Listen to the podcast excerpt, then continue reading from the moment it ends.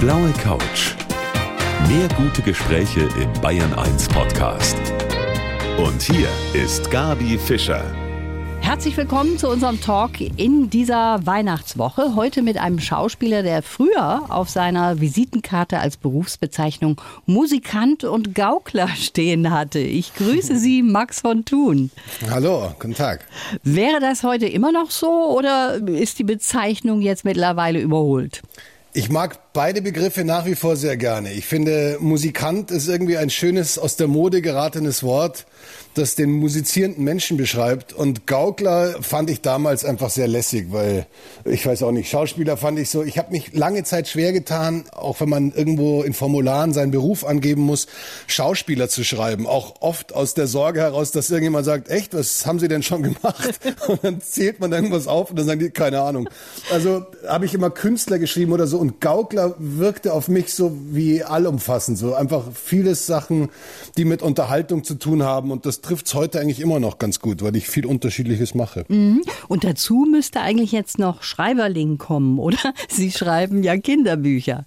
Das stimmt, aber der Gaukler ist, also im Gaukler ist ja auch, da ist Musik mit dabei irgendwie, da ist auch gesprochener Text, geschriebener Text, also da ist für mich viel drin. Also theoretisch, der Gaukler schließt nicht aus, dass man auch ein Kinderbuch geschrieben hat. Ja, das stimmt eigentlich. Da haben Sie vollkommen recht. Wir ja. kennen Sie von so vielen Rollen und jetzt im Januar gibt es zwei neue Folgen von der Schwarzwald-Krimiserie. Und auch darüber wollen wir sprechen in der kommenden Stunde hier auf Bayern 1. Mhm. Ich freue mich sehr, dass Sie da sind. Vielen Dank.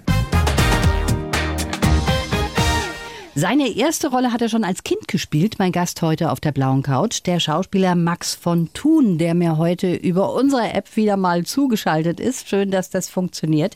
Das war 1996. Wissen Sie noch, was das für eine Rolle war? Ja, ja, das war meine erste größere Rolle mit Text. Das war ein Film, der hieß La Morte hat der Xaver Schwarzenberger Regie gemacht und da war die damalige Starriege der österreichischen Damen vertreten. Es ging um sieben Freundinnen.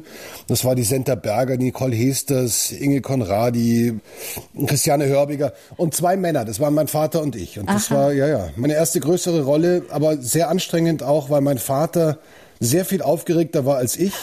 Und abends immer, wir haben in Baden bei Wien gedreht, abends immer wollte er, dass ich noch auf sein Zimmer komme, damit wir den Text für den nächsten Tag durchgehen. Aber eigentlich wollte er schon vorinszenieren, damit ich mich da nicht blamier am Set. Also das war sehr mühsam für uns beide. Klingt aber lustig. Rückblickend eine nette Anekdote, ja. ja. Genau. Sie haben ja, und das finde ich auch sehr lustig, als Kind gedacht, dass man sich schrumpfen kann und als Schauspieler dann quasi in den Fernseher klettert. Ich finde das sehr logisch, Herr von Thun.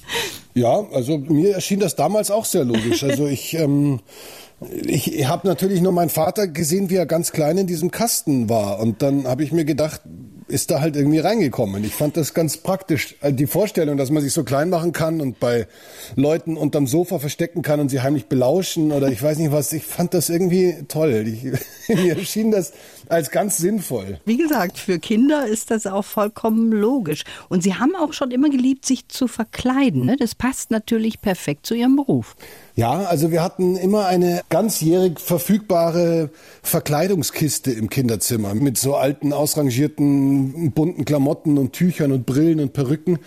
Und wir haben uns oft verkleidet. Ja, ja, also ich fand das immer witzig. Also im Idealfall, wenn man mich fragt, was ich so am liebsten drehe, sage ich meistens eigentlich historische Filme, weil da ist die Verkleidung in Anführungsstrichen am größten mhm. und am extremsten. Und das finde ich einfach ganz toll, dass man so in andere Welten schlüpfen kann und eben auch dann Gewänder der jeweiligen Zeit dann auch trägt und die Mode mitbekommt. Also ich fand Verkleiden immer lustig und ich bin froh, dass ich es in meinem Beruf heute weiterhin machen darf. Was war denn da so eine Rolle, wo Sie sich so schön auch verkleiden konnten? Naja, also ich meine, das Aufwendigste war wahrscheinlich der Kronprinz Rudolf, mhm. habe ich gedreht. Ein Zweiteiler, ein wahnsinnig erfolgreicher österreichischer mit Oma Scharif und Klaus-Maria Brandau und Christian Clavier und tollen Leuten.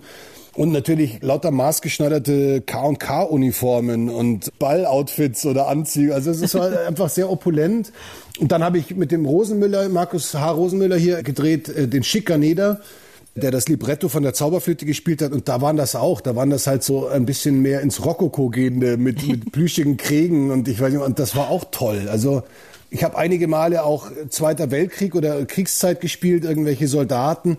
Und da hat man halt dann eine Uniform an oder mal einen Anzug, wenn man privat ist. Aber im Großen und Ganzen sind das auch so Reisen gewesen, aber längst nicht so bunt und schillernd wie beim Kronprinz Rudolf oder beim Schikaneder. Mhm, bunt und schillernd, da sind wir schon beim Stichwort. Als Jugendlicher, da haben Sie auch ganz tolle unterschiedliche Haarfarben gehabt beispielsweise. Bei welcher Farbe war denn eigentlich die Toleranz Ihrer Eltern dann ausgereizt? Ach, also meine Mutter hatte immer ein bisschen weniger damit zu kämpfen als mein Vater. Ich war in England in der Schule und ich habe dort waren ganz strenge Regeln und das war also alles noch so aus dem 17. Jahrhundert zum Teil übernommene Regeln und man durfte unter anderem auch nicht Haare färben und ich habe dann für den Abschlussball mir pumuckelrote Haare gefärbt als Protestaktion. Also das weiß ich noch, da hat mein Vater mich sehr lange sehr ratlos angeschaut, weil er nicht genau wusste, was er sagen soll. Meine Mutter fand es, glaube ich, lustiger. Sie sind ja jetzt selber auch Vater von einem Sohn. Der geht, glaube ich, in die zweite Klasse, ist also noch kleiner. Aber mhm. trotzdem ist das ja so, dass man immer so ein Déjà-vu hat, ja. Als Kind denkt man sich, Mensch, die Eltern sind so streng. Aber wenn man dann selber in der Vaterrolle ist, ist, dann denkt man über vieles anders. Wie ist das? Sind Sie ein strenger Vater? Nein. Dafür habe ich viel zu früh schon auch meinem Sohn klargemacht, dass ich die Dinge nicht allzu ernst nehme. Mein Sohn hat mit großem Stolz schon im Kindergarten erzählt, mein Papa macht immer Quatsch, was meine Autorität bei allen Freunden, die zu Besuch kamen, untergraben hat ich bin nicht streng, aber ich, also ich, ich habe für mich so als System irgendwie festgestellt, dass es am besten funktioniert, wenn ich meinem Sohn einfach Dinge erkläre, anstatt zu sagen, das darfst du und das darfst du nicht und ihm sage, warum er was machen soll oder so machen soll oder warum er etwas nicht machen soll. Und bisher habe ich seinen Verstand da immer ganz gut erreicht. Und irgendwie hat das funktioniert. Das ist sehr, sehr kollegial und sehr unautoritär, wenn ich was sage. Und er macht trotzdem sehr brav mit. Also bisher klappt es ganz gut, indem ich ihm einfach sage, warum ich gewisse Dinge von ihm erwarte und ihm erkläre, warum das wichtig ist. Und bisher versteht er das ganz mhm. gut. Und der hat Sie ja eigentlich auch dazu gebracht, Bücher für Kinder zu schreiben, oder? Also durch ihn ging das natürlich los. Ich mache Musik seit ich 13 bin und habe irgendwann, als er ganz klein war, angefangen, naheliegenderweise Schlaflieder für ihn zu komponieren, dass ich ihn in den Schlaf singen kann, wenn ich zum Drehen irgendwie in einer anderen Stadt bin. So ging das ursprünglich los.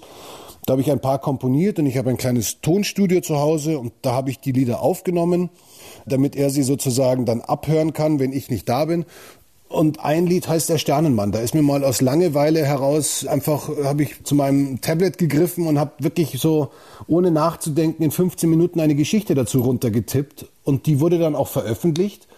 Und mittlerweile hat die sich in sieben Länder verkauft. Die gibt's auf Taiwanesisch, auf Koreanisch, auf Spanisch, Italienisch, äh, Rumänisch. Und das ist einfach toll. Die Vorstellung allein, dass ein Kind in Korea unsere Geschichte liest, fand ich schon so beeindruckend. Und weil das so lief, habe ich weitergemacht, habe ich noch eine Geschichte geschrieben und da hat mein Sohn dann schon ziemlich mitgewirkt, was Illustrationen angeht, immer alles verändert und nach seinen Wünschen. Und da hat er gemerkt, er kann einfach, er kann was sagen. Seine Meinung hat Gewicht und er ist also als, er wird ernst genommen. Und das hat ihn so angefixt, dass er angefangen hat, mir Geschichten so zu pitchen. Und daraus ist dann ein Roman entstanden. Also ich bin da so reingeplumpst. Das war nie geplant. Und der Erfolg hat uns dann irgendwie motiviert, weiterzumachen. Aber das ist schön, Mensch, wenn man mit dem eigenen Sohn dann quasi zusammenarbeitet, in Anführungsstrichen. Das ist ja auch für Sie eigentlich eher ein Spaß, das zusammen zu machen. Das ist ja, ja, kompletter Spaß. Ich bin da auch sehr stolz drauf, dass wir so ein kreatives, schönes Projekt haben. Wir haben unsere Zeit sinnvoll genutzt und haben etwas geschaffen, woran andere Kinder vielleicht auch Freude haben. Und mhm. besser geht's nicht. Also, das ist schön, ja. Sie sind ja auch wieder mal im Fernsehen zu sehen im Januar mit zwei Schwarzwald-Krimis.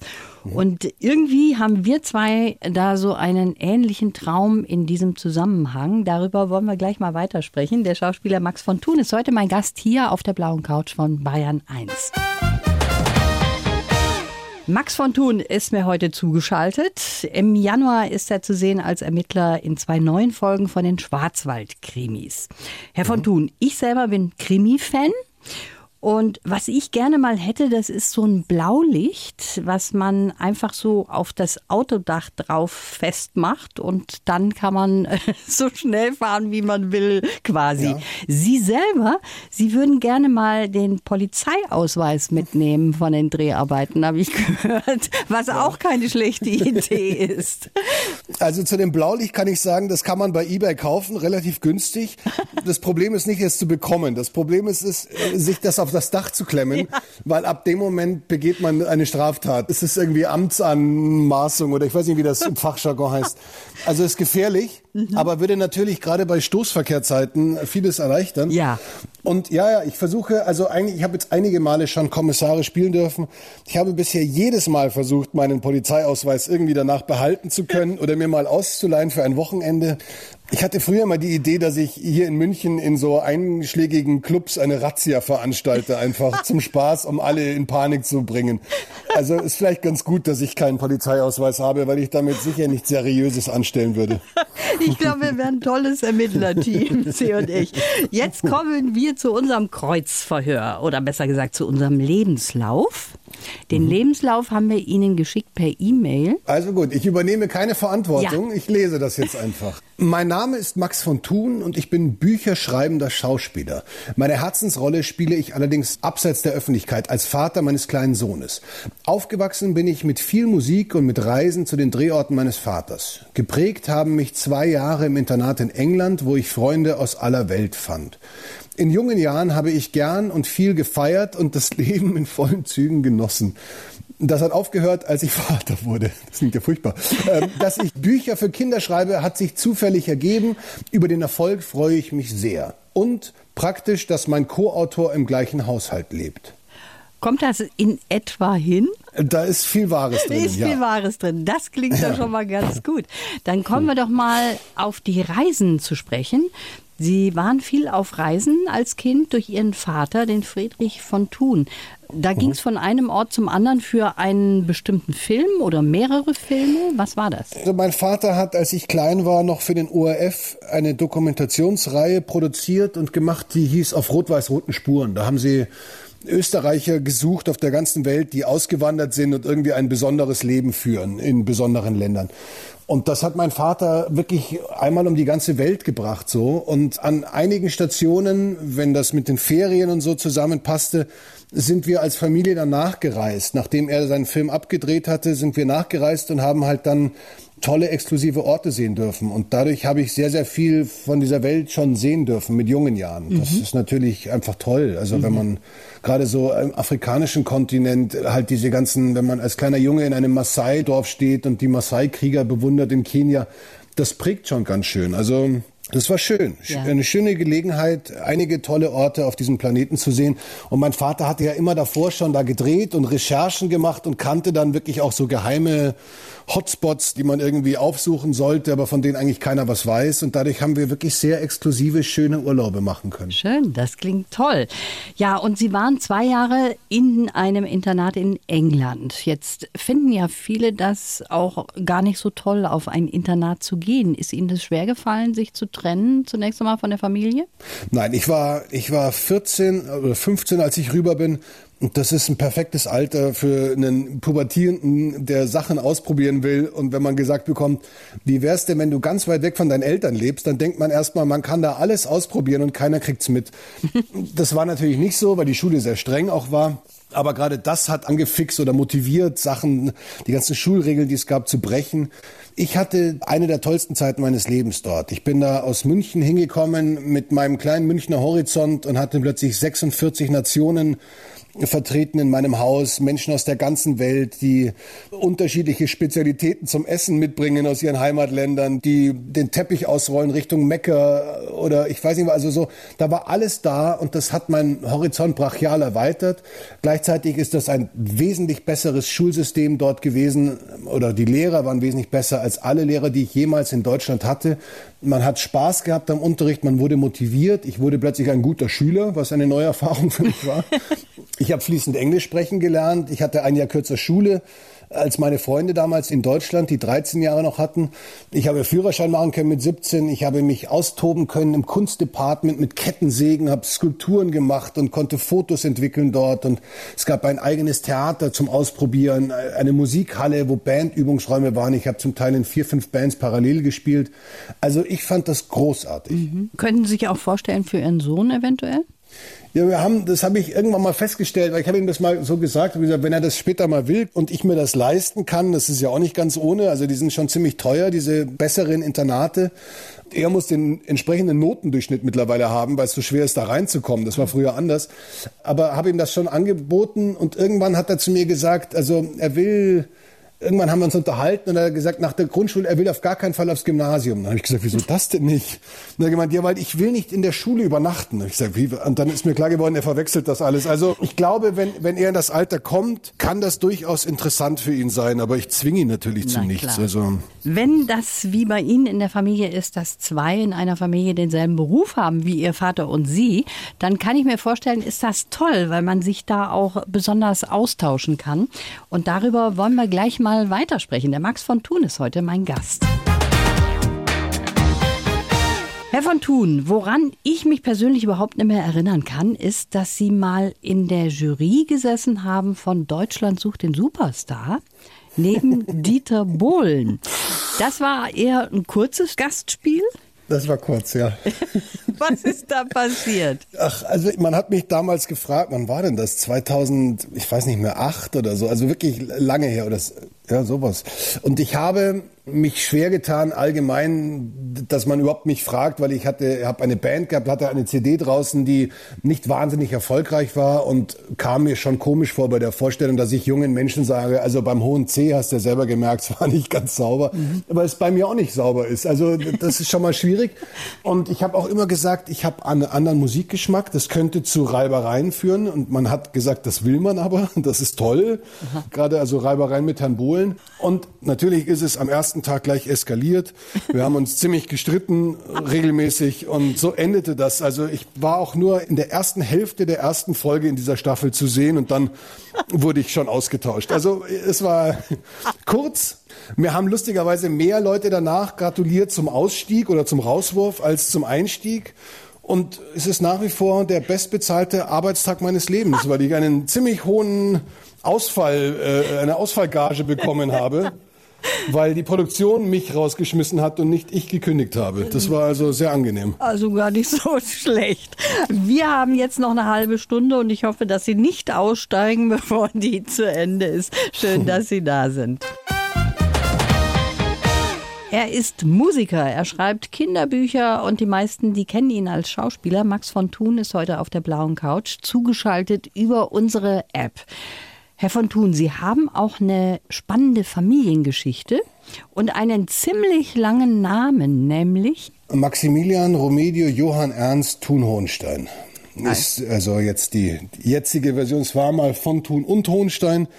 Das ist österreichischer Adel und nach dem Weltkrieg abgeschafft worden. Insofern ähm, ist das jetzt ein Thun-Hohenstein nur noch, ja. Und Ihre Großmutter, das finde ich ist auch eine sehr spannende Geschichte. Die hat Tagebücher geschrieben und da haben Sie zum Beispiel auch eine Geschichte über die Kaiserin Sissi wiedergefunden. Ja, aber es war nicht meine Großmutter, das hätte vom Alter her, würde das nicht hinhauen, aber sie, es war meine Urgroßmutter. Urgroßmutter, genau. Und ja, ja, die, die waren also, beziehungsweise, also die war verheiratet mit einem Diplomaten, der Botschafter in St. Petersburg war und sich sehr mit dem Bismarck immer gekappelt hat. Und der Bismarck hat in seiner Biografie ihn erwähnt als den nach Knoblauch stinkenden böhmischen Grafen Thun. Und mein Vorfahr hat den Bismarck immer im Vorzimmer warten lassen, obwohl er eigentlich Zeit hatte, damit er einfach länger da sitzt und schlecht gelaunt ist. Also die haben sich gehasst und diese beiden haben, sind viel gereist auch und die haben in Tagebüchern, ja, ja, hat sie das alles so beschrieben, wie sie nach München kommen und in einem kleinen, gemütlichen Gasthaus namens Bayerischer Hof abgestiegen sind und dann nach Pöcking gefahren sind und dort in der Kapelle die beiden bayerischen Prinzessinnen beim Beten gesehen haben und wer hätte gedacht, dass eine von denen später die Kaiserin von Österreich wird. Und so, so Anekdoten halt. Da können Sie sehr stolz sein, solche Tagebücher von Ihrer Urgroßmutter noch zu haben. Das ist toll. Bleiben wir mal bei der Familie. Ich habe eben schon gesagt, wie ist das, wenn jemand in der Familie ist, der auch diesen Beruf ausübt, also Schauspieler? Das mhm. ist schon toll, wenn man sich so austauschen kann dann, oder? Das Angenehme ist halt, dass mein Vater alle Mechanismen auch kennt so und auch eigentlich alles irgendwie schon erlebt hat beim Drehen. Und dadurch muss ich nie großartig was erklären. Also die Themen sind immer klar und verstehen sich von selbst und man kann einfach die Erfahrungen austauschen. Und das weiß ich sehr zu schätzen, weil das einfach angenehm ist. Es ist ja schon ein sehr eigenwilliges Metier und, und die Abläufe sind manchmal für Außenstehende auch nicht ganz nachzuvollziehen. Und da ist es schön, wenn man jemanden hat, der sofort weiß, wovon man spricht und sagt, ah, das kenne ich, das ist mir auch mal passiert, aber wir haben damals so und so reagiert und das ist irgendwie ganz schön. Also mhm. Es macht viel Spaß. Wir reden viel über die Arbeit des anderen. Wir schauen uns das alles an. Wir kommentieren das. Wir kritisieren das. Wir erzählen uns von Projekten, die auf dem Schreibtisch liegen. So, also wir sind in einem sehr kollegialen, schönen Austausch, den ich mit ihm haben kann, weil er eben auch vom Fach ist. Schön. Wie ist das an Weihnachten, wenn Sie alle zusammen verbringen? Also im kleinen Kreis natürlich der Familie dann? Das ist der Plan, ja, ja. Also wir haben Schnelltests organisiert. Wir haben, wir haben die Firma meines Schwagers äh, stellt diese Luftreinigungsventilatoren her. Ah. Also wir haben auch so ein Gerät im Wohnzimmer dann stehen und hoffen, dass wir so un unbeschadet mit den Großeltern feiern können. Mhm. Ja. Sie sind natürlich auch betroffen, wie wir alle, von Corona. Und eigentlich wollten Sie ja im kommenden Jahr auch mal wieder Theater spielen. Das wird jetzt wahrscheinlich zunächst einmal auch auf Eis gelegt oder wie sieht es da aus? Stand der Dinge ist, ab 25. Januar beginnen die Proben und ich glaube im März soll dann, Anfang März ist die Premiere. Also das wird sich alles zeigen. Ich habe nur jetzt so für mich gemerkt, nach dem letzten Jahr jetzt, dass also Prognosen mhm. sind einfach ein bisschen schwieriger zu machen, beziehungsweise sollte man sich genau überlegen, weil alles Mögliche passieren kann. Also ob das stattfinden wird und wenn ja, wie und ob dann vor 50 Leuten nur oder wie diese Hygienekonzepte bis dahin ausschauen, das wird die Zeit zeigen. Aber vor zwei Jahren wurde mir das angeboten und ich dachte mir, ich habe jetzt seit mindestens 17 Jahren, glaube ich, nicht mehr Theater gespielt. Das wäre mal wieder ganz lustig. Aber natürlich wäre es lustig, das auch vor einem vollen Haus machen zu können ja. und nicht irgendwie vor 50 Menschen. Was haben Sie denn persönlich am meisten vermisst jetzt durch Corona in 2020? Also was mir am meisten eigentlich gefehlt hat, ist äh, Freunde sehen zu können. Also mhm. mir geht's nicht wahnsinnig darum, ich bin aus dem Alter raus, wo ich in irgendwelchen Bars oder Clubs rumspringen muss. Ich bin aber gerne essen gegangen mit Freunden oder überhaupt gerne essen gegangen. Also essen gehen hat mir gefehlt irgendwie. Es ging ja zwischendurch dann mal und Freunde einfach zu sehen. Also man ist schon durch dieses Zurückziehen. Ich habe das auch im Sommer gemerkt. Ich dachte eigentlich im März oder April diesen Jahres, dass ich überhaupt nicht drehen werde, weil sich das ja alles sehr merkwürdig angehört hat und angefühlt hat und alles verunsichert war. Und dann habe ich aber doch drehen können und habe während diesen Drehs schon gemerkt, dass eine andere Verantwortung als Hauptdarsteller, dass man irgendwie wirklich vernünftig ist an seinen freien Tagen und eben keine Risiken eingeht. Also ich habe durch dieses Drehen so eine gewisse Vorsicht eingeimpft bekommen und äh, tue mich grundsätzlich nicht schwer mit dieser Quarantäne. Ich finde, ich habe genug Sachen hier, die ich zu Hause machen kann. Ich habe mittlerweile mein Studio so aufgerüstet. Ich habe neulich ein Hörbuch für eine andere Firma gelesen und ähm, das ging über eine Schalte zu der Regie. Also ich kann hier auch arbeiten zu Hause. Ich kann schreiben, ich kann Musik machen, ich kann mich gut beschäftigen. Aber ähm, ich habe viele Freunde, die in der Gastronomie sind, die einfach wirklich jetzt langsam nicht mehr wissen, wie das überhaupt noch alles ja. weitergehen kann. Und also da habe ich schon Glück gehabt. Ich durfte arbeiten. Ich habe zwei Bücher rausgebracht in diesem Jahr, ein Bilderbuch, ein Roman, ein Hörbuch. Also ich war relativ produktiv und konnte das Jahr trotzdem gut meistern. Aber ja. vielen anderen ging das halt nicht so. Und grundsätzlich geht mir hauptsächlich langsam die Stimmung halt. Man merkt schon, jetzt ist auch noch Winter. Im Sommer war das was anderes, aber im Winter, wenn es kalt ist und so, das und draußen grau, das drückt schon nochmal anders aufs Gemüt. Da haben Sie vollkommen recht. So ist das. Sie machen so vieles, aber da sind noch ein paar ganz außergewöhnliche Wünsche offen, habe ich gehört. Und darüber wollen wir gleich sprechen. Max von Thun auf der blauen Couch von Bayern 1. Ja, der Max von Thun ist nicht nur Schauspieler, Musiker und schreibt Kinderbücher, der spricht auch vier Sprachen fließend. Er beherrscht, oh. Achtung, liebe Damen, Standardtänze und kann auch noch kochen. Also diese Kombination, die ist ziemlich einzigartig, Herr von Thun.